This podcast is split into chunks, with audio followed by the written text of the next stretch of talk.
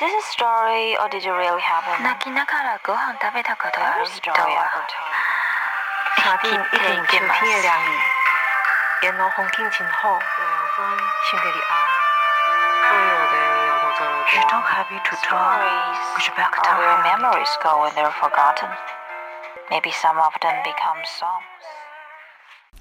Hello，大家好，欢迎收听明日酒馆 A Bar of Tomorrow，我是橘子。 我是松饼，呃，我们两个呢，呃，一起做这一档播客。今天是这个播客的第一期，那我们会来聊一下我们很喜欢的一个科幻作家，叫特德·江 （Ted Chiang）。呃，因为他最近刚好有一篇那个短篇小说被改成了电影，叫做《降临》，然后据说是在全球都非常的那个票房非常的好，口碑也还不错。对，呃，但是我们做这这一期节目，其实是想要告诉大家，除了呃降临和以及他的原著《你一生的故事》之外，特德·江还有很多其他的非常好的作品，可能没有被关注到。那今天我们就会各自来讲一讲，呃，我们自己很喜欢的这本书里边的呃四个故事。那我们要不要先聊一下？就是对你看过你喜欢降临吗？哦，我还蛮喜欢的，就是因为因为我有一个点，就是我特别喜欢看我看过的小说被改成就是视觉化的影像，那个对我来说就是非常非常爽的一种感觉。然后因为这样，你一生的故事它的视觉化其实做的非常厉害，就它有一点超在视觉方面有点超越了原、嗯对对对原著的那个那个感觉，尤其是原著其实没有写到它的它的飞船是那么大的，事实上，我看原著的时候，我并没有以为说他们进入到了那个飞船里面去，我觉得就是在一个房间。对对然后有一个有一个玻璃或者是一个什么的，然后，而且我想象气质桶是跟人类差萌萌小小的，人类差不多高大的，对，我觉得电影可能是可能为了追求一些效果或者是什么的，所以会让在视觉上面会更震撼一些。对，但我觉得这个是好的，就这个做的挺好的，嗯。但你觉得不好的有什么地方？我我其实不太满意的是，嗯，首先，比如说我们的男主角那个物理学家，事实上他在原著里面，他对于女主角去发现七只桶的那个语言语言的背后的那个结构，是起到了一个非常大的一个推动的作用。嗯但是在在电影里面，他就变成是一个路人的角色。对，完全是配角，没对，有发挥我觉得这也是有点可惜。还有我不太喜欢改编的一点是，他他把女主角通过学学习这个语言，获得了这个思维能力，变成了是变成是他因为通过这么一个特殊的事件，好像突然获得了一种。预知未来的能力，我觉得其实这个不是所谓的预知未来的能力，尤其他后面就是用了一种戏剧化的那个处理的方式，就是他跟那个中国中国方面的那个对中国位那位那一段真的军是军官之类的，对，让我我觉得非常的有点出出戏，戏是是嗯，这也是我也非常不喜欢的一你讲的。这个点，我也是觉得不太好。就是编剧他其实歪曲了七只桶的这种能力，就是把它简单粗暴的变成一个预知未来的其实其实并不是这样子的嘛，而且他还滥用他什么呃那个什么到了未来之后，那个中国将军告诉他一个什么东西，然后被他现在知道了，然后影响了他现在的什么之类的，这种我我觉得还蛮就是。粗鄙的，然后我我觉得小说里面很重重要的一点，电影里面没有拍到的是，他讲到了七只桶的长相，就是他说他们的身体是极度对称，而且在任何方向都有眼睛，是的所以其实他们没有前后左右的概念，他们。往哪一个方向前进都不需要转身，所以我我觉得这个非常重要的决定了他们的思思维维是非线性，就是他们在空间当中是没有前后的概念，所以在时间当中自然就也没有前后的概念，就变得更可以理解，更容易理解这件事情。事实上，其实我我在读到那个他对七只桶外形的描写的时候，我还没有想到这一点。但是它它里面有一个，就是进行到一半的时候，因为物理学家他们他们那边有一群就是物理学家，他们在对这个七只桶进行一些物理学方面的一些沟通。然后后来他过来之后，就跟女主角有了一个这样的一个对话，就是他跟他演示了一个光的路线图。那这个就是因为呃，光从空气进入到水里面以后，它发生了一个路径的一个折射。那事实上，就是因为光在水里的速度会比在空气中慢，所以他选择了这个。虽虽然说他这个路径发生了折射，但是但是这条路径是他用时最短的，嗯，时间最短的一条路。所以这个其实就是呃，就是我我们所理解的费尔马最少时间定律。那其实这个对七只桶来说，相当于是入门的知识，但是对于人类来说，你像我们现在要用语言来解释这个定律是很简单的，但是如果你要把它做出数学的描述，就要用上非常复杂的微积分。嗯对，所以他们的思维方式就是跟我们完全对完全不所以一样他们对简单和复杂的理解也是完全的另外一种。对对对，因为因为这个时候女主角已经发现说，呃，当他就是当七只桶要用要用他们的那个文字来表现一个非常复杂的句子的时候，他会发现七只桶在写下第一笔的时候，已经知道说这个句子要怎么来布局。嗯所以他就他后来就跟这个物理学家去约会，然后我觉得是有了一段非常至关重要的一段对话，也就是他们还在聊这个费尔马最少时间定律，然后就得出说这个光如果要选择最短的时间路径，他就必须要知道说我从 A 点到 B 点这条路上我会发生一些什么，嗯。会不会有水，嗯。会不会有什么阻碍，嗯。所以早在我出发之前，我就已经完成了一切一切所需要的计算。我觉得这个就是整就是七只桶他们的那个世界，它跟我们人类思维方式不一样因为我们是理解这个对，因为我们是因果，我们要知道哦呃，因为发生了这个，所以我们选择那，但是他们不是，他们是目的论。他们，是目的论，对。所以我觉得是因为这样子，因为因为思维是就是在你心里说话，那我觉得因为女主角她去学习学习七只桶的那个语言，但所以它自然而然形成了这样的一个思维的方式。但是我觉得，嗯，电影可能有电影的考量，会不会觉得说，如果要去讲到费尔马定律这些东西，可能比较较不容易去表现它，比较不容易去用影像去表现。所以这这个不讲，我倒是觉得可以理解。对，嗯但是我我我对七只桶他们做出来的这个造型，就其实还有蛮大的意见，就是觉得最重要的点他们没有大保护到。嗯嗯。好吧，那我们现在来你讲一些新的故事吧。嗯，呃，我先来吗？好，你先说。OK，呃，我要讲的呃第一个故事是在呃，因为特德·江他有他现在出版了两本小说集，一本叫做《你一生的故事》，还有另外一另外一本叫《软件体的生命周期》。呃，我讲的这个故事叫做《呼吸》，是软件体的生命周期里面的倒数第二个故事啊。呃，这里其实我要讲一下，就是如果你是一个从来没有读过特格德·江小说的人，然后你一开始要读它，我不建议从《软晶体的生命中心》这本开始，因为这本书的第一篇小说是一个非常非常的长的，然后它可能又呃相对而言不是那么有吸引力，你会觉得可能稍显冗长的这样一篇，因为我就有一个。好朋友，他听了我的推荐，就读了，呃，要去独特的江，然后结果第一篇就遇到了这一篇，他立刻就觉得说，嗯，还蛮无聊的，对，所以所以就建议大家，就这不是一个比较好进入的我会建议是从比如说呼吸，或者是你一生的故事去进入。我觉得就从第一本进，就从你一生的故事这本开始，慢慢往下读，再读到软件体的生命周期这一本吧。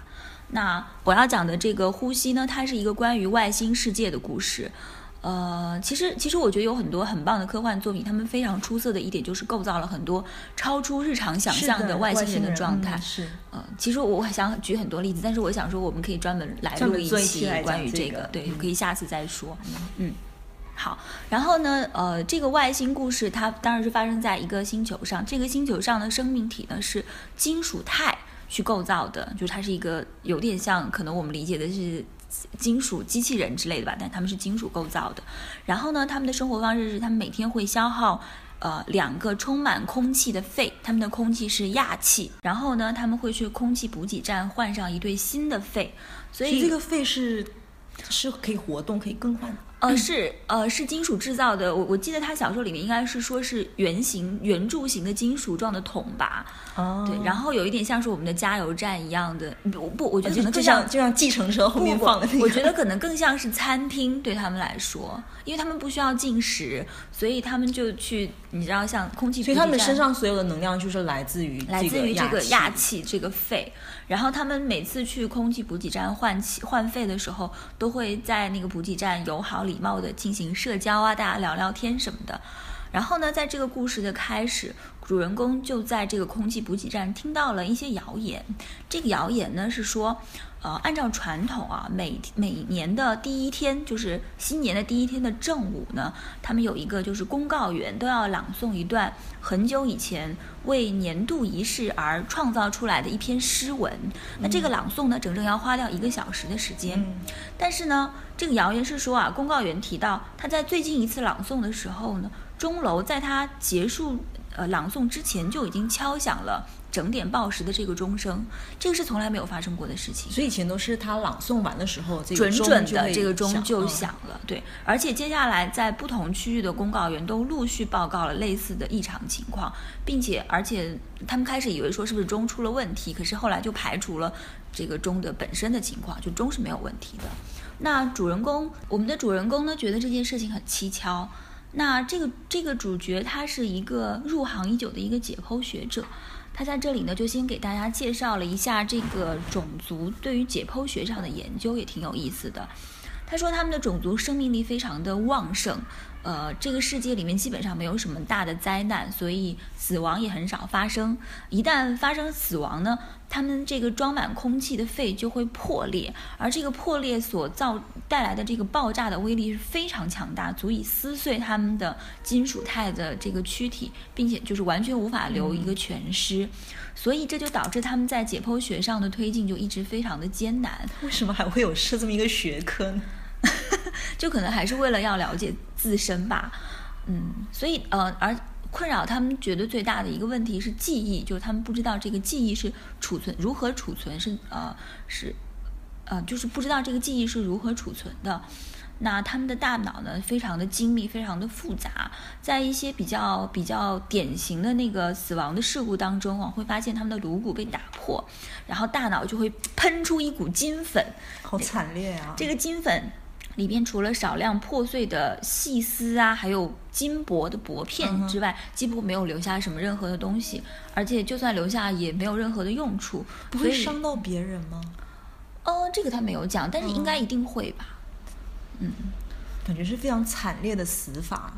那大多数的理论都认为说，他们的记忆可能就是被刻在这个金箔上面的。嗯，但是主人公并不太同意这个观点啊，加上这个新年的这个钟声的事件，他有心里有一个猜想，隐隐的就是他觉得可能他摸到了什么什么，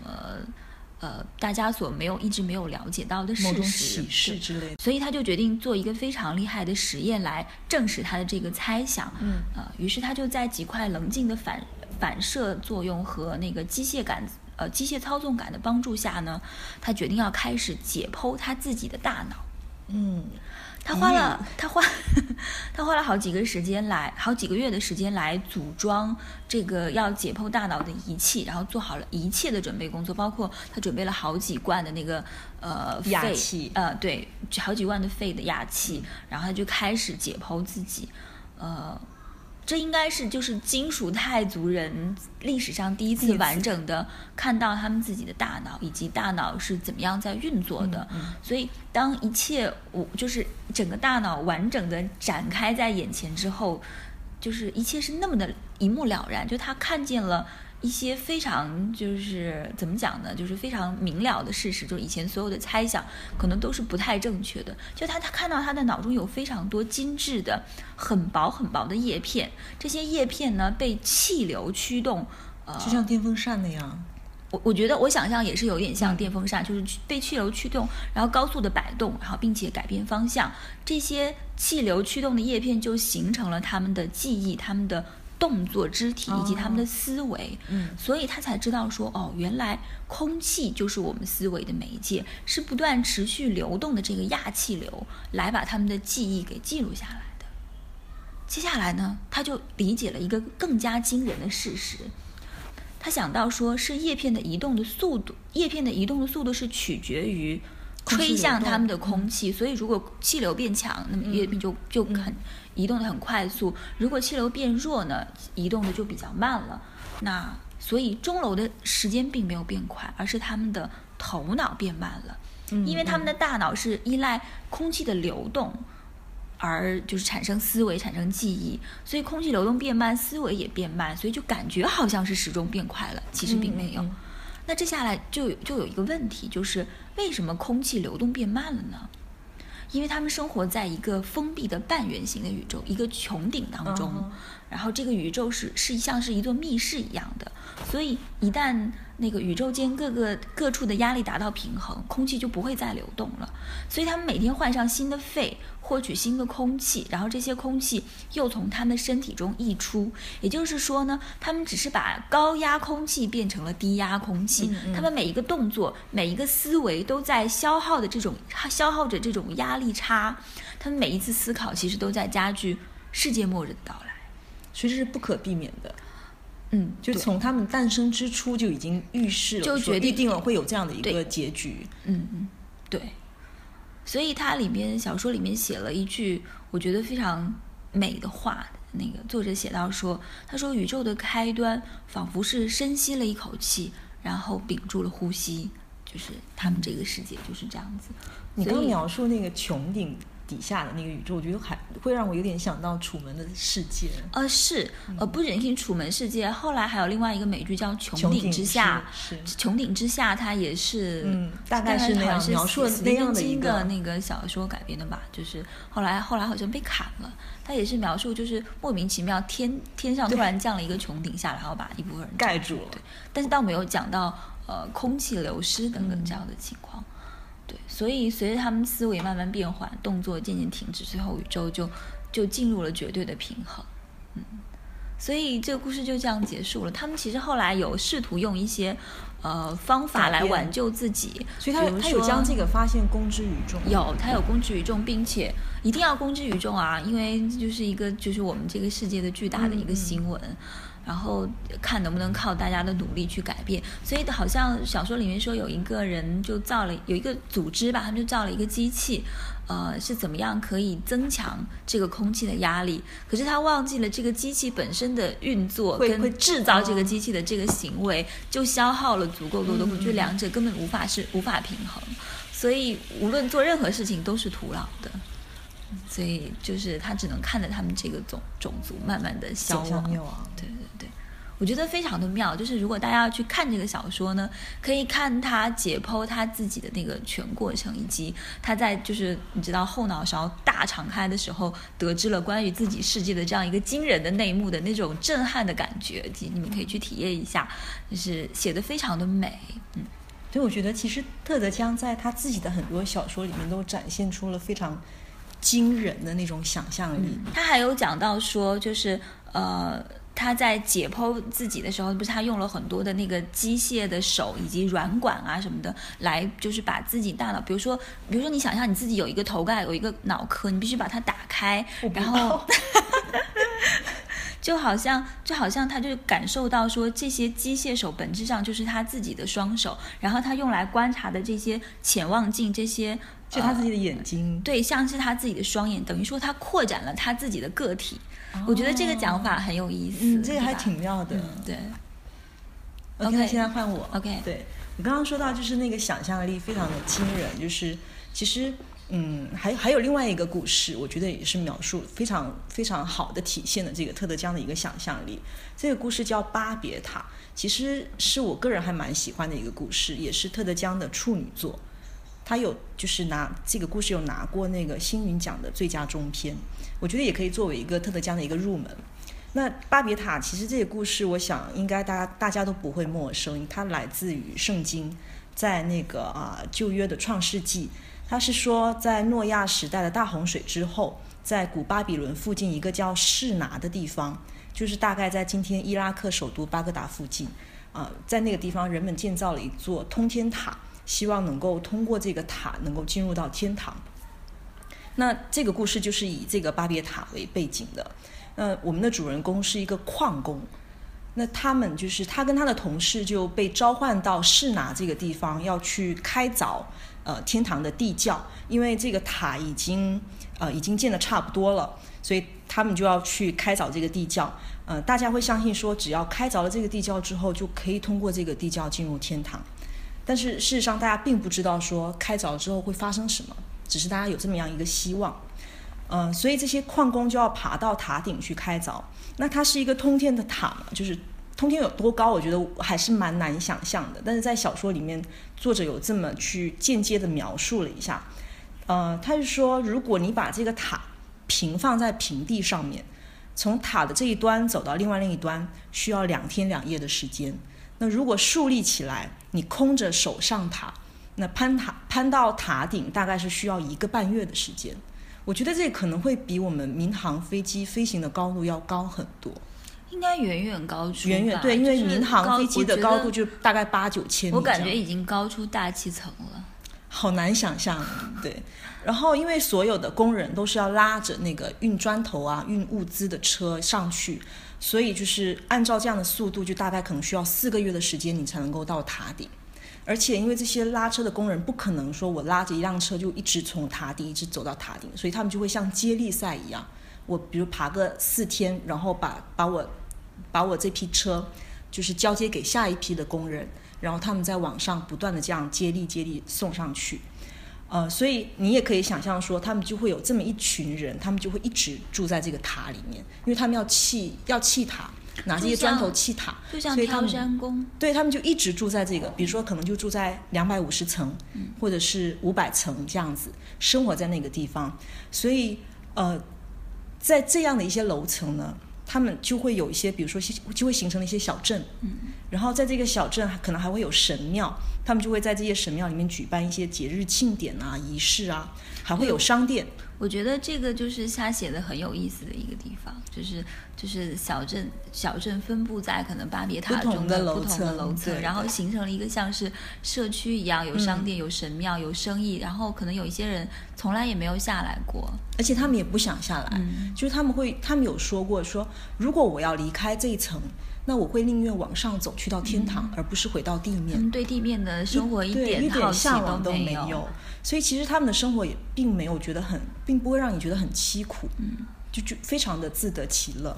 那我们的这个主人公呢，就跟他们的同事就一起去攀爬了。他们就呃先爬到了靠近太阳的位置，然后他们紧接着又爬到了高于太阳的位置。接下来又接近了星辰，嗯然后他们在每一个位置都会发现说，有一些生活在这些楼层的人，他们甚至太阳吗？对，太阳，不是月亮，不是月亮，是太阳。OK，他们有描述到，比如说啊，呃，我刚刚有讲说，他们会有一些生活在某一些楼层的人，他们会在塔身外面又砌了一个阳台，嗯，然后在那边种菜，对，种，所以他们就会，对他们就会有提到说，当当越靠近太阳的时候，就没有人在种菜了，因为那个温度非常的高。他会把那些菜，就是就是那个高温没有办法没有办法让农作物生长，但是你在爬到高于太阳的地方的时候，你就会发现说，那些阳台的农作物都是往下生长的，或者是横着生长，因为他们需要去吸收那个那个呃光那个热量，所以他们都是往下，因为太阳在底下。那当然，这个也跟也跟整个塔身的结构是有关的。为什么他们能够在塔里面？塔里面的通道生活行走，并不会受到外面气温的影响。他们他那个书里面也有提到了这个塔的一些一些构造。那我觉得这些构造事实上是非常非常符合我们现在就是我们现代世界的一一个认知的，包括他们所用的材料啊，他们整个结构啊，我觉得是它没有并没有超出我们现在人类已有的科学的认知。然后大概花了四个月的时间，他们就到了塔顶了。就远远的就看到塔顶有一个白色的天花板扣在上面，那那个呃越往上之后就越发现说那个天花板就像一片白茫茫的大平原，就是一望无际的。这个时候他们就要开始开凿这个地窖，但是有一个非常大的风险，就是当时诺亚时代的大洪水就是从这个地窖里面泄出来的。那这就意味着说，在这个地窖一定会有一个闸门。嗯，你万一要是凿穿的这个闸门，可能水又会有一次大洪水的洪灾。嗯，是。所以就是嗯，所以他们并不知道上帝他们不知道是否同意他们对他们不知道，他们其实一直都非常的小心翼翼。所有的人都在猜测说，上帝会不会因为他们试图进入天堂而惩罚他们？那这个惩罚肯定就是以洪灾的形式。所以他们就先就防患未然嘛，他们就做了一个挡水石，就以防说真的凿穿了这个闸门之后，这这个挡水石可以挡一段时间的洪水。然后呃，就凿凿凿凿凿，后来就是真的就 非常非常不幸，就真的凿穿了这个闸门。然后在凿穿的那一刻，我们的这个主人公呢，他刚好是在通道里面，也就是当外面的同事把这个挡水石放放下来之后，是是同事。当外面的同事把这个挡水石放下来之后呢，他被关在了里面，他出不来，来不及，所以他没有办法，就是绝望之下的求生，他就是往上游，往上走。他希望说，当那个水位升高的时候，也许可以帮助他够到地窖的一某一个裂缝或者是空隙，可以让他借借此就钻到天堂里面去。所以他不断的往上游，不断的往上求生。他也可能会成为第一个够到进入天天堂的人。人，对，而且他真的做到了，就是在他快溺亡的时候，他发现了有一个裂缝，然后这个时候那个水流就把他往那个裂缝里面就就撞进去，然后他就到了一个到了一个比较开阔的地方，而且呼吸到了空气，接着他晕过去了，然后过了很久，他醒过来，发现他可以站起来的时候，他在一个伸手不见五指的地方，就像就像一个地底的矿井，但他没有办法分辨这到底是什么地方，他就开始摸索着地面，然后慢慢慢慢的就是往上爬，就随着那个地面变成岩壁，变成缓坡，就一直往上爬，然后终于爬到了有光线的地方，他想说。天堂快到了，我就是第一个看到天堂的人，所以他用尽了自己全身所有的力气，就往那个光亮的地方冲过去。读到这里的时候，你有没有很紧张？我其实当时是非常紧张的，就是觉得他会写什么呢？会怎么样描述接下来的那个情境？就你你读到这边的时候，你就会一气呵成，就是停不下来哦，的。我不会，马上我往。我会就是在很紧张的时候，我要先喘口气，平不下来，我会去喝口水，吃点东西什么的，然后再回来看。我没有，我一定要把它看完，就是我要知道结 结局是什么，因为你到到这个地方已经快接近结尾了。对，我会因为太紧张，然后觉得要平复一下。所以你当时有觉得他冲过去会看到什么吗？我现在已经忘记，因为我是大概是一五年的时候读的，所以我已经不太记得那时候的心情了。好的，他其实穿过了，就是冲到那个光亮的地方的时候，他发现他自己自己站在一片沙漠上，嗯，他就想说，这就是天堂吗？是不是天堂的景象就和我们人间是一样的？对他应该是很震惊跟，困惑困惑，的对对对。然后他就想说，这个这个这个时候，他就看到远远有一有一队人，就是有一有一一对黑影走过来，在移动。他想说，嗯，如果这边是天堂的话，那那个移动的黑影应该就是一群精灵吧？嗯他就冲过去，跑过去，结果发现并不是精灵，就是跟他一样的人类，而且是就是装扮成商人的样子，是个是一群商队。他就问对方说：“这个地方是哪里？”然后其中的一个商人就跟他讲说：“这个是士拿。大家也就是他还记得是哪吗？听众朋友们，”对，就是在伊我们在拉克首都巴格达的附近。在故事一开始的时候讲到他们开始要进入通天塔的提到的那个地方，对，就是通天塔建造的地方是一个市，就市哪，但它并不是在建造通天塔的那个区域，因为它毕竟是一个城市，对，毕竟是一个城市，所以他一点都不相信他穿过了天堂的水窖，而且他来到了水窖的上面，竟然回到了地面。嗯怎么样？厉害吧？对，我觉得这个这个想这个构思是非常非常厉害的，因为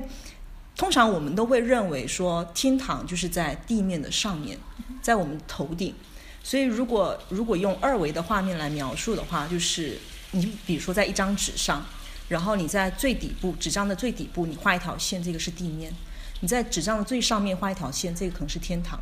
但是当我们把这张卷起来，地面的这条线和天堂这条线接在一起的时候，其实地面就是天堂，天堂就是地面，它并没有所谓的上下之分。所以在小说里面，特德·江就用了一个比喻，就是叫雕花滚筒。你就可以把它想象成就是一个啊、印刷用的一个一个滚筒，然后在这个滚筒上面呢会有雕上不同的花纹，然后当当你把这个滚筒在纸上一滚的时候，不同的花纹就会平面的摊在，就是会有上下次序的摊在纸张上。但事实上，在这个滚筒上面呢，它们是衔接在一起的。所以其实这个就是一个，我觉得，我觉得这个是特德·江对宇宙结构的一个认知。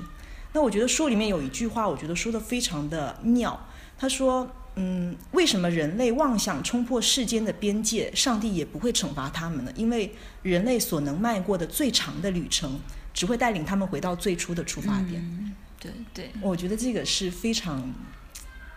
非常妙的一个。嗯但事实上这个是是他自己的一种宇宙观吧。我我发现有很多的作品里面都会有体现这样子的一个，像我以前玩那个，我不知道大家有没有印象，就在我们小时候玩任天堂的游戏，有一个游戏叫雪人，就是你要你要不停的就是去撞击头上的那个冰层，你要一层一层的往上爬。那事实上它并没有什么，你不需要去打怪或者什么，你可能仅仅只是你需要爬到最高的那一层，爬到最高那一层的时候，就会有一只鸟来带着你继续往上飞。但事实上，你这一关就通过了。但事实上，这只鸟继续把你往上带呢，飞飞飞飞到下一关的时候，你会发现说，那只鸟又把你带回到了第一层，你就要继续不断的在往上敲，就是它变成是一个循环。那它可能在更，就是我们理解的是二维到三维，可能可以用雕花滚筒来比喻。那它可能在更高维度上，可能我们没有办法用一个具象的东西去比喻它，但它可能是相同的意思，可能就是世界是一个 圆的。宇宙应该也是一个圆的。对啊，嗯，其实巴别塔还在蛮多作品当中出现过的。对，我记就是得，大家都很喜欢用这个这个故事来我记得来去讲布拉德比特也有演过一个，就他其实有呃有在很多层含义上是在讲那个语言的不同嘛是的，是的，是的，在圣经里面，它其实就是就是语言的这么一个呃关于语言的故事嘛。就是上帝造这个塔，其实是为了呃不是是人类要造这个塔，然后上帝为了不让他们造，就让他们互相不懂说着不懂，嗯，说着不同让的大家无法，交流，嗯。所以那个电影其实是在讲大家互相之间无法交流、对文化文化之间的差异，然后呃沟通方面产生的，因为沟通其实是非常容易会会会形成一些误解跟差异的。那接下来你的故事呢？呃，我接下来要讲一个仍然是软件体的生命周期里边的一个故事，商人和炼金术士之门。嗯，呃，这篇文章是一个叫阿巴斯的商人他讲给皇帝的故事。呃然后这个在这个故事当中又包含了三个小故事，它其实是借助了呃科幻小说里面非常常出现的一个东西叫时空之门，然后但它没有用比较硬科幻的方法去讲它的理论啊什么的，而是就是讲了一个更带幻想色彩的故事。其实我觉得不能完全算是科幻小说吧，嗯。那这个商人啊，这个故事的开始呢是这个商人有一天他走进了一个五金市场，想要去买一个圆盘。然后在这个商场里、市场里面，他就看到了有一家新开的店铺，非常的大。这个店铺里面摆满了各种珍奇货物，是他以前从来没有见过的。然后老板呢是一个老人家，然后然后这个商人逛了一会儿，就觉得很神奇，然后就跟这个老板攀谈起来。然后老板也非常的健谈，他们一下就聊了一个多小时，就从占星聊到炼金术，聊到数学什么的，就是什么都聊，然后相谈甚欢。于是老板就说：“呃，我最近做了一个东西，但是我从来没有给别人看过，你有没有兴趣想要看一看呢？”嗯，他当然是有兴趣啦。于是他们就走到了殿堂的后面。这个后面呢，其实有像像是一个工厂一样的一个地方哈，它有很多不不知名的神奇的装置。但是老板没有解释，他们就径直走到了一个齐胸高的一个基座前面。嗯这个基座前上面呢立了一个呃很粗很结实的一个金属的圆环，那个金属是黑的发亮，可以照出影子的一个一个圆环。老板站在这个金属环的一侧，然后把手从这个金属环的右侧伸进去，但是那只胳膊并没有从他左侧的环口伸出来，而是哦好像、而是好像断掉了一样。然后，但他等他取出胳膊呢，这胳膊又是完整的。然后过了几秒钟，这个环的左侧又出现了一只孤零零的胳膊，挥动了一下又消失了，就是他刚刚伸进去的那只胳膊。是有时间差吗？还是商人就非常惊奇啊，老板就说，其实是圆环右侧的时间比左侧早了几秒钟，嗯嗯所以当你穿过这个环，其实就相当于一瞬间穿过了这段时间。嗯嗯他把这个这个圆环称作为秒门，因为他们之间的时间差可能是以以秒为计。于是接下来他又展示了一一扇年门，这个这个门两边的时间相差了二十年。哇哦，然后呢，他们就站在这个这个门门口往里望，看见的就是这家店二十年后的样子，也就是穿过去你就到了二十年之后。老板就对商人说：“你可以走过去找一找二十年后的你自己，然后跟他聊一聊，然后再回到这个门，回到现在。商人听了就有点晕，他说：“他说那你自己去过吗？”老板说：“我去过呀，我的很多客人都去过。”他说：“这扇门是新的，刚刚造好，但是呢，他曾经在开罗开了一家店，很开了很多很多年，然后那一扇年门也有很多人就都使用过。”这个时候呢，他就开始讲了第一个关于年门的故事，叫做“幸运的绳匠”的故事。其实，其实他讲的这三个故故事都非常像那个寓言小说，就像我们小时候在读那个安徒生啊，或者是蛇什么之类的，呃，或者三百六十五页故事之类的那种。嗯，这个神匠名字叫哈桑，他迈过年门，想要去看一看二十年后的开罗，然后很惊讶的发现，在这里人人都知道自己的名字。他是一位有名的富商，很棒吧？我也好想去看。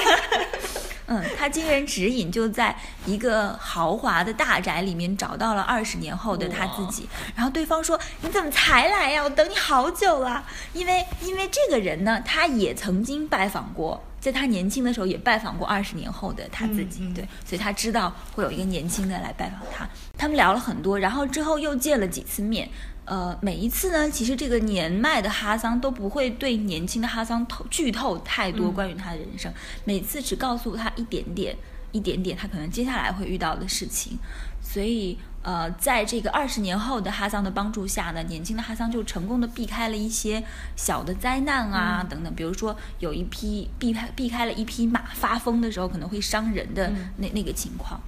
然后呢，同时他又在一个山脚下挖到了一箱子的金银珠宝，啊，然后我我觉得这里有一个很有趣的事情啊，就是二十年后的哈桑怎么知道那箱金银珠宝在那里呢？他说是年轻的时候那个年长的哈桑告诉他的。那么这个年长哈桑又是从哪里知道呢？就是，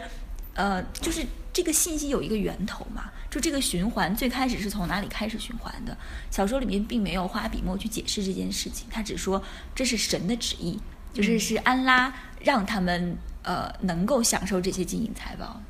但是我我觉得所有时空穿梭的小说里面，可能就是都会让我好奇这个信息的源头到底是从哪里来的。我也不知道。然后呢，哈桑就用这些金银财宝，就把他的。他是绳匠嘛，就把他的绳子的生意做得很好，然后最后就变成一个富商，然后就快乐的终老了。这故事就结束了。那讲完这个故事呢，是一个令人开心的故事。对，老板就提醒商人说，这个门并不会改变你的命运，因为未来不管是未来还是过去，都是一个定数，是无法改变的，你只能去完成它。嗯，听到这里，你有没有觉得有一些很熟悉的论调？就是在你一生的故事里面，他也是岁月之书这么一个。他就是我我我觉得特德江可能就是这样认为的吧，就是未来和过去都是无法改变，哪怕你已经知道了，你也是无法改变它，你只能去完成它。包括还有他另外一篇，嗯，一个很短的短篇，我待会儿可能可以讲一下，叫《前路迢迢》，他也是讲了类似的这样的一个想法。然后呢，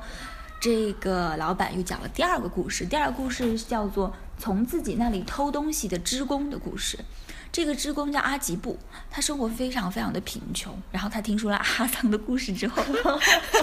就很想要试一试。然后他穿过年门，惊讶的发现，二十年后自己仍然住在他现在住的地方，而且就是依然是穷困潦倒，就是与妻子过着非常贫穷的生活。然后他就非常不甘心，就趁家里没有人的时候用。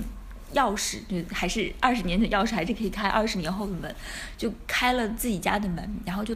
进去，呃，就是到处翻找，然后就发现家里竟然有一大箱子的金币，他就很惊讶、很生气的想说：没想到二十年后的我竟然是一个守财奴，一点都不会享受生活，他就气死了，然后就毫不犹豫的把这二十二呃这箱金币给偷走，然后就回到二十年之前。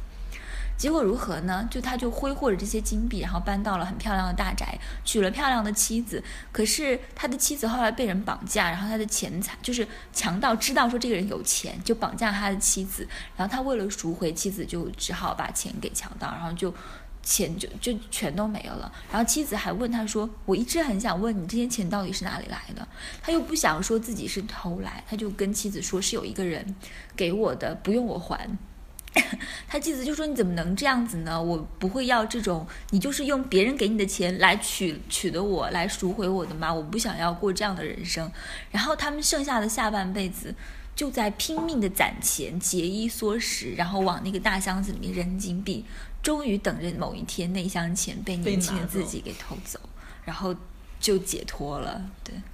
这是一个宿命，这是一个就是用后半生来养活前半生的故事，还债。然后第三个故事呢，我就简单讲一下，是妻子和情人的故事。就是在第一个故事里面的那个哈桑，他的妻子发现，妻子叫拉尼亚，拉尼亚发现丈夫经常和一个年轻的。呃，长得很像自己年轻时候老公的人碰面，然后她就就好奇，就问丈夫，然后丈夫就告诉了她实情，也就是说，她也知道了年门的事儿，她就很好奇啊，就跟踪着这个年轻的丈夫，年轻的哈桑到了二十年前，然后在跟踪过程当中，他发现年轻的哈桑要把一条项链拿到账账呃当铺去当掉，可是正好在当铺遇到了一伙强盗，想要加害于他。因为呢，那条项链正好就是那一箱珠宝里边，然后那箱珠宝可能就是正好是那伙强盗埋下的。然后他们看到那条项链，知道说原来是这个人偷了我的珠宝，然后他们就想要把他害死。可是拉尼亚知道自己后来跟这个人结婚，所以他知道说。强盗强盗不可能杀掉他，对不对？他他最后还是活着的。可是他又觉得神的旨意绝不会让他袖手旁观，而是就是他来这边也是有原因的，就是是神指引他来的。他来到这里是要充当一个工具，所以具体怎么样，我我我就不细讲。反正他就是联合了二十年后的他自己，然后一起来帮助哈桑，然后最后就是让他没有被强盗杀掉，然后最后他们相遇，然后就结婚了。然后呢？听完了这三三这三个故事，老板就说：“怎么样？你动心了没有？”就是商人就决定说：“嗯，我也要来一次旅行。”但是呢，他不想要去二十年后的巴格达。这个故事也是发生在巴格达。他不想要去二十年后，他想要去的是另一个方向，就是二十年之前。可是老板说：“可以往前走吗？”可以。可是老板说：“这扇门是上周才刚建的，二十年前它并不存在，所以你要走过去，你只能走到可能只要走到上周而已。”那商人就想了一个主意，他说：“他说我可以先去开罗，因为因为你在开罗那边开了很长时间的店，而且他呃老板的儿子现在在打理那一家店，我可以去开罗，然后先到二十年前，然后我再回来就可以了，呃，就一路从开罗回到巴格达。然后老板说可以是可以，但是临行前呢，老板就一再提醒他，他说已经发生的事情是无法改变的，我们只能够更深刻的理解他们。”嗯。于是他就上路了，在开罗，他就穿越回去，然后穿越回去就见见到了二十年前的老板。这时候他突然想到，如果老板在二十年前已经见过他，那他一定是在一开始就认出了他。所以他他的那一句提醒，恐怕也是别有深意吧？对。但是他不管，他就想说，我还是去做我该做的事情吧。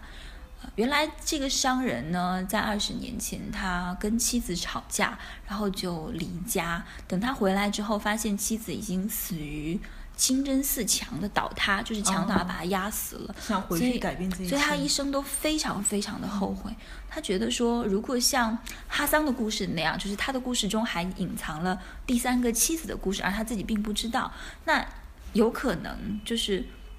就是他回去也能够做点什么，是就是对命运的改变可能至关重要吧。他决定就是要去做，可是呢，非常的不不顺利，就是从开罗到巴格达的路程特别特别的倒霉，就是一路恶劣天气，然后又遇到强盗，然后商队又因为旅途缺水而不得不返回去取水等等的原因，他差点就死在路上，而且就是比原定计划晚了很久很久才到达。等他到达的那一天，他妻子正好在前一天死去了。哦，对，然后他就悲痛欲绝，最后什么也无法改变。最后他就终于理解了他老板讲那句话，就是未来是已经发生的事情，不管是未来还是过去都无法改变，我们只能更深刻的理解他们。然后最后他就在街上游荡，然后因为宵禁的时候还没有回家，就被士兵关起来，然后。呃，他就跟士兵讲述了这一切，最后就被带入皇宫中给皇帝讲故事，然后所以故事就发展到现在就已经跟他的生活连接在一起，然后他就一直留在那个时代，就是因为他没有盘缠再回到，没有办法再回到，再回到对，再回到那个巴格达，再回到二十年后，所以他就一直留在那边。他觉得说，可能这也是他的一种赎罪吧。对他觉得就平静的留在了那里。其实关于这种时间之门，以及就是不管你是回到过去还是未来，你要改变什么，我我发现，在科幻界都有这么一个嗯普遍的一个观点，就是过去的事情你是没有办法去改变，它就是定数。你像在我们看那个英剧《神秘博士》的时候，这个定数过去过去的一些大的事件是定数，已经出现了非常非常多次，就你不可以去改变这个东西。一旦改变，可能比如说时间就会坍塌，空间可能也会坍塌之类的。我觉得作者下手还是比较轻，因为照这种故事以往的套路呢，一定是这个商人穿越回二十年前，从开罗赶去巴格达救妻子的过程当中，反而因为他做的某一件事情，导致了妻子的死亡，导致了妻子的死亡。比如说他可能做了什么而弄倒了那个清真寺的墙，就是如果他不回来救他的妻子，他妻子就不会死，但是他一定会回来救，所以 所以他妻子一定会死，所以这样故事才会形成一个闭合的环。就一般都是这种套路嘛，像比如说那个海因莱因有一篇小说被改编成电影，叫做呃前目的地，就是 predestination，也是这样子闭合的话。还有那个前段时间呃去年我们看那个汤姆克鲁斯主演那个明日边缘，也是这样子 reset 不断的 reset。嗯，但是特德江并没有这样做，可能是他觉得不想要讲这种俗套，或者说他可能真的仁慈，比较仁慈吧，我觉得。不懂。那我我想问，如果你可以穿越的话，你是要往前还是往后啊？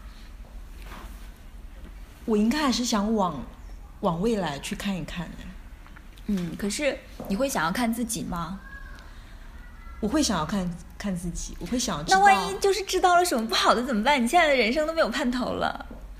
我不知道啊，但是我觉得人对未来自己在做什么，自己是什么样的一个状态，还是抱有一个好奇的。除非我觉得会想要回到过去的人，都是比如说你在过去的某一个时间点发生一些让你非常悔恨的事情，你想去改变它。但事实上，就是就好像我们刚刚说到你一生的故事，在里面特德江有讲到一个岁月之书。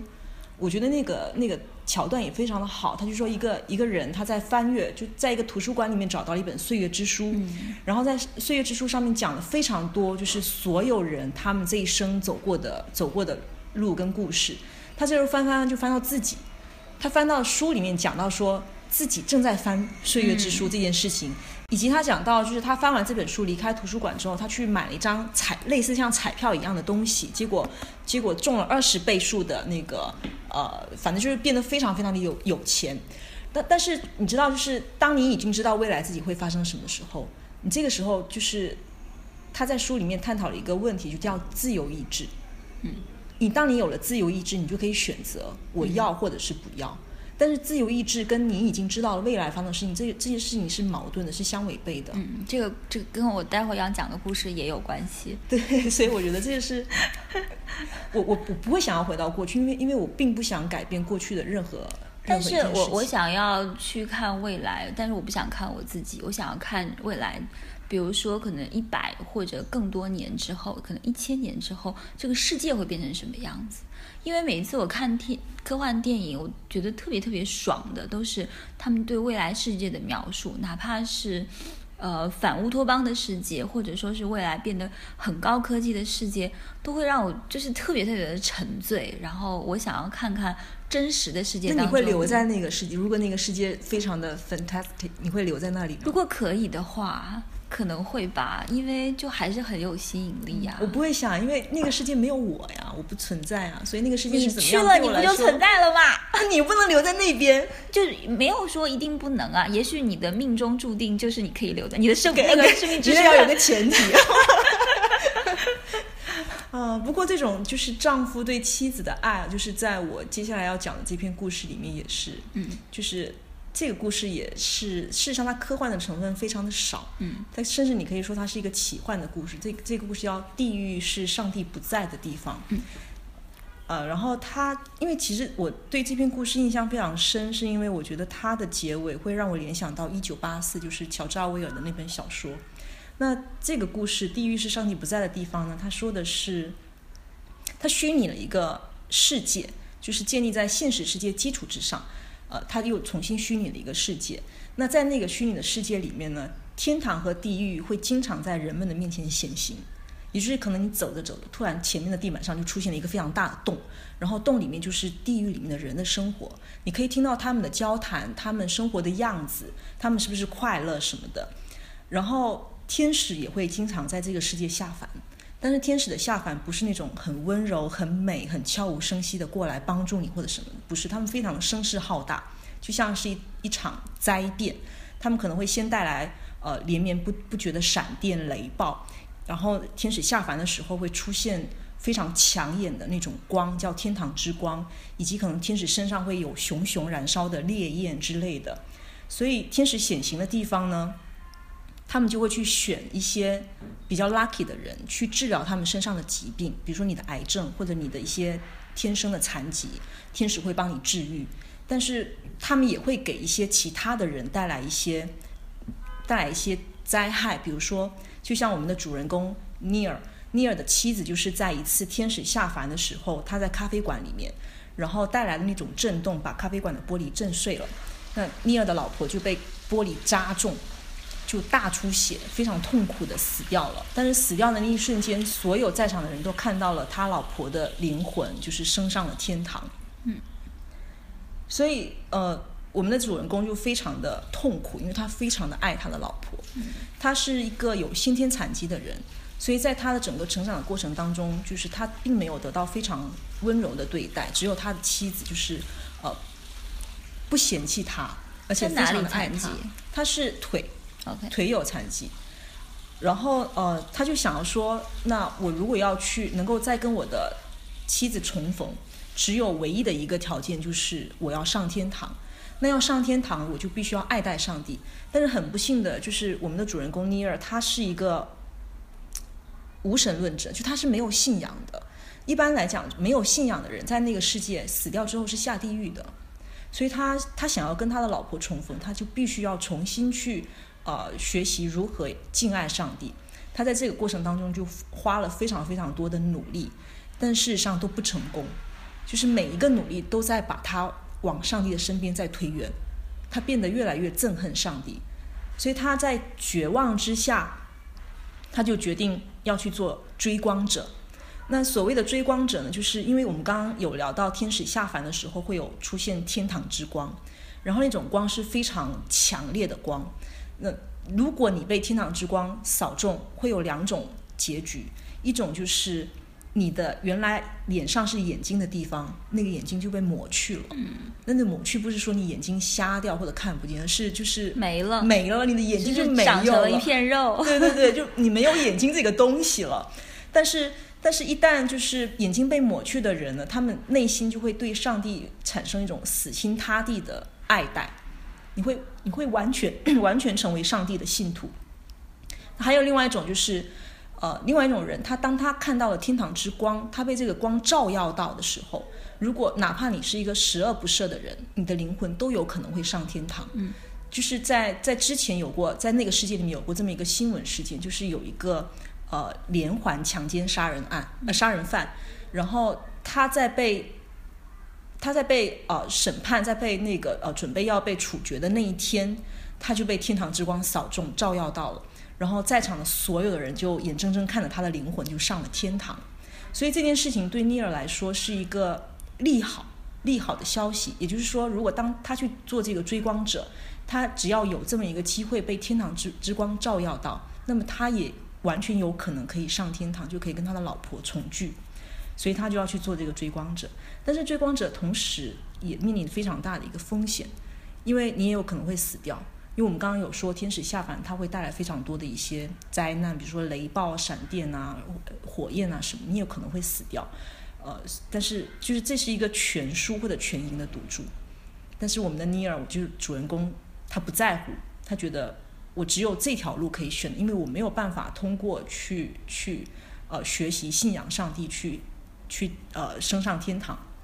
我只能去做这样的一个赌徒。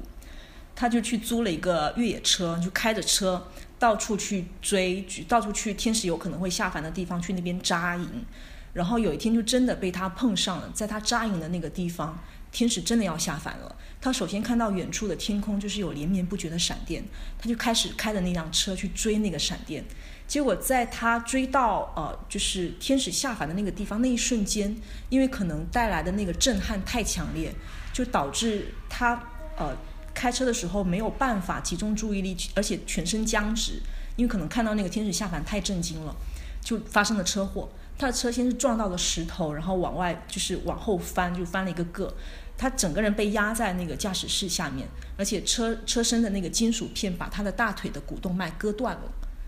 那他没有办法动，因为他已经被压在驾驶室下了，他就只能在那边缓慢的走向死亡。这个时候，他心里面就非常的绝望，他觉得，他觉得天使根本就没有眷顾他嘛。那如果这个时候天使或者上帝能够给他一个机会让他活下来的话，他会用余生去学习怎么样在敬爱这个上帝，而且他同时在心里面向他的老婆道歉，说我永远都见不到你了。但是恰恰在这个时候，幸运降临了他，就是天使在回来的时候，那个天堂之光照耀到了他所在的这辆车，他被天堂之光照到了，然后，并且他被扫中了，他成了一个没有眼睛的人。嗯哼。然后我们刚刚已经说到，就是当你成为一个没有眼睛的人的时候，你的心里面对上帝是死心塌地的爱戴的，你你对上帝没有条件的爱爱着他。但是我们这个主人公还蛮惨的，就是他虽然被天堂之光扫中，但是他并没有去，并没有去天堂，他的灵魂在升上天堂的路中就往下堕到了地狱。我不知道，可能是上帝给了他一个惩罚或者是什么的。上帝好没有原则啊！你就是定好规则，你就要执行啊！这又是这样又是那样的，真讨厌。上帝嘛，大家还有什么盼头啊？不，我觉得可能是因为，可能是因为他是一个赌徒这么一个原因吧。可是人家强奸犯都可以上天堂，但强奸犯并没有，并没有要去追光。强奸犯就是，反正我就是一个恶人，我都已经做好了下地狱的准备。那人家追光也追到了嘛？Anyway，没有原则。反正他下了地狱，但是在他下地狱的时候，我们不要忘了，就是他的眼睛已经被抹去了，他已经成了一个无条件爱着上帝的人。嗯。所以这是这是很可怕的一件事情。但他后来眼睛又出现了。对，就是对你，因为你到了地狱之后，他那个世界对地狱地狱的设定是这样子：地狱并不是我们传统认知当中的那种地狱。地狱生活的是一群不爱上帝的人，所以这个地狱就没有上帝。上帝他是远离上帝的视线的。但是你到了地狱之后呢？不管你身上有任何的疾病或者是残缺，你到了地狱里面，你都会得到一个不朽的身体，就是你所有的毛病都好了，然后你可以非常幸福快乐的生活在那个地方。嗯，他但他们并不用受什么地狱，他们也不需要受任何的煎熬，就是大家就像平时在世间生活的那样。但是只有一点，就是那个地狱是没有上帝的，就像我刚刚说，它是远离上帝视线的一个地方，上帝不会眷顾那里。那所以你想，可是可是你想，对于我们的主人公来说，他在临死的那一刻，他成了一个对上帝无条件热爱上帝的一个信徒。然后，可是他到了一个上帝看不到的地方，然后也没有他老婆的地方。嗯。我觉得对他来说，就是一个最大的惩罚。对，就是最大的惩罚，而且对他个人来说，我觉得那个地狱的意义就会更绝对。嗯哼，因为他自己的地狱，对，就是他自己的地狱。因为，嗯，我觉得啊，就是整两本书全部看下来，所有故事里边，我最不愿意生活在这个故事的世界里。这是我最讨厌的一个世界。我觉得，我觉得所谓的天使下凡。当然，他们他们有可能会去会去治疗一些一些不幸的人，但是他们也会给一些本来就生活的好好的莫名其妙给他们带来莫名其妙的灾难。就是不管是天堂还是地狱，还是天使还是上帝，都还挺讨人厌的。对对，升上天堂也并不觉并不觉得有任何的好处啊。是，但是我觉得其实这个小说还蛮有一九八四的味道，就是就是我当时看一九八四的时候，看到最后我非常的痛苦。因为他所他说的是一个原先你你特别反抗一个集权，然后你要逃离这个集权代表的世界，但是你很不幸的就是你被这个集权控制住了，他他去惩罚你，但他并没有把你搞得非常的，就他没有要弄死你，他只是说把你的渴望他扼杀你的渴望，然后用你最恐惧的东西东西让你臣服他，嗯，但是这种臣服并不是所所谓精神上的臣服，我只是哦，OK，就是。我愿意接受你的你的控制，但是你还还暂时还是不能够控制我的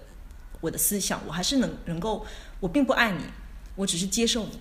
但是这个集权非常，我觉得非常残忍的地方就在于，他会慢慢的等，他会释放你，然后慢慢的等，等到你真的有一天，他还会又通过很多的手段去慢慢的去呃怎么说去影响你，等到你有一天真的你对，比如说你对老大哥就产生了死心塌地的热爱的时候，他这个时候他就会处决你。嗯，我我觉得最后能被处决就也还不错啊。就是不要痛苦的活，我觉得就是就是在地狱里面，然后痛苦的永远的活着，然后得不到自己爱的东西，这个是更痛苦。所以你觉得在这个故事里面，主人公并不痛苦，因为他哪怕你想他无条件的爱着上帝，不不，然后他他也爱着他的老婆，但他生活在一个上帝跟老婆都不在的地方。我觉得是痛苦的，就痛苦在于他得一直活着。但是 他是他个人并不觉得痛苦，因为他他他身心里面他就是。你知道痛苦都是都是他热爱，不会去阻碍他热爱这个生。但是不知道，在我的想法里，我觉得永生本来本身就是一个痛苦，就是不管你是痛苦还是不不是痛苦，永远。永生就是死不了，可能就还蛮痛苦。就是死不了，就有可能会经历到以后的世界啊！你可以看到很多。可是那个时候人已经完全改变了吧？就是人在经历，比如说亿万年之后，人的那个精神状态，所有该经历的都经历过，他已经完全的，嗯，就是受尽了一切的痛苦和欢乐的折磨。你还记得以前有一个？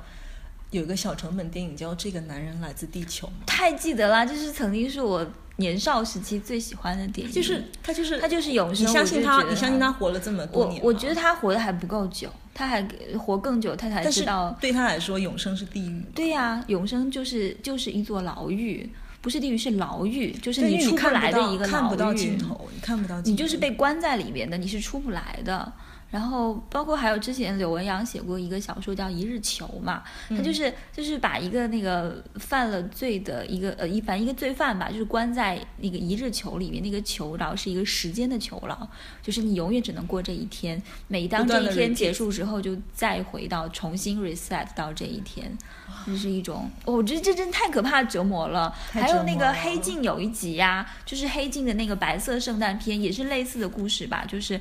就是那个人，他复制自己的意识嘛，然后把它关在电子设备里边，然后让那个自己的那个复制的意识变成自己的仆人去做很多的事情。然后如果那个人不愿意的话，他就一下子把时间拨到，比如说十年以后。然后对我来说，可能就是一秒钟，那个那个电子设备上的时间就 set 到十年以后。可是对他来说，就真的是十年以后哎。然后我觉得这，但是看完那集，我真的吓坏了。我们是怎么讨论到这里的？啊，我就觉我总之我觉得像这种不断的 reset、不断的 repeat 的这种情况，在很多科幻的剧集里面还有很多，对的，还有像神秘博士也是，他他他被他的对他被关在那个城堡里面，不断的死掉，不断的再重新开始，而且你想他是不会死的，就不断的在那边好多好多年，永远没有办法，你想象穷尽你所有的想象，你都想象不出来他到底。在那么几年里面，他经历过的什么？不断的在重复做的那些事情。对啊，看那集的时候心都碎了。对，真的是。好了好了，我们还是跳出来讲最后一个故事吧。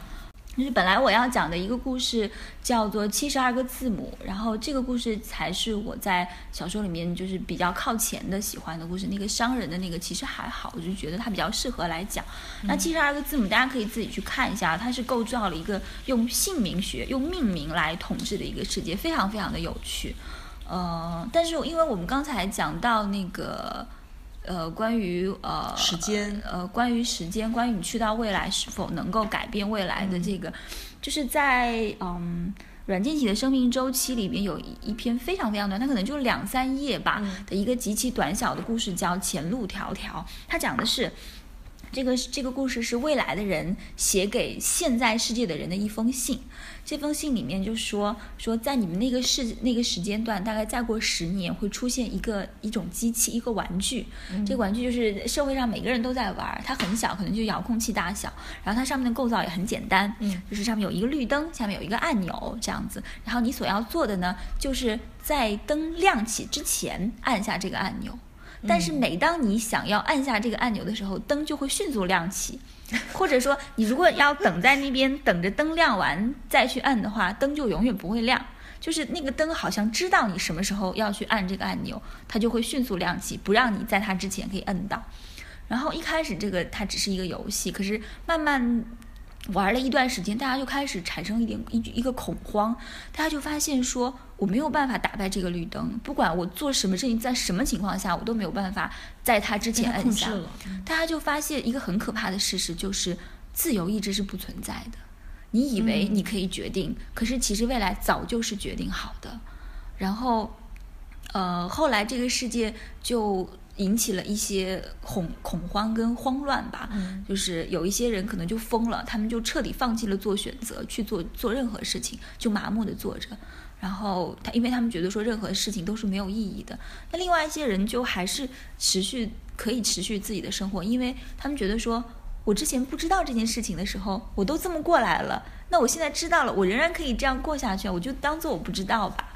嗯，然后反正就是这个事就变挺乱的。然后这个呃，这个未来的人呢，他写这封信给大家，就是说，呃，其实我现在告诉你们这件事情，十年之后你们也是没有办法改变这个事实的。但是我不得不说，我为什么要告诉你们呢？因为我也没有选择，就是我我做写这封信的这件事情也是被决定了的，我必须写，嗯没有什么别的选择，非常非常的短。我觉得我们又回到了你一生的故事。对呀、对呀、所以嗯我我觉得就是从。从这个小说，然后包括商人和炼金术士那个，还有拟声故事，它表现出来的对那个未来和过去是否改变嗯这个世界观，其实都还蛮一致的。嗯，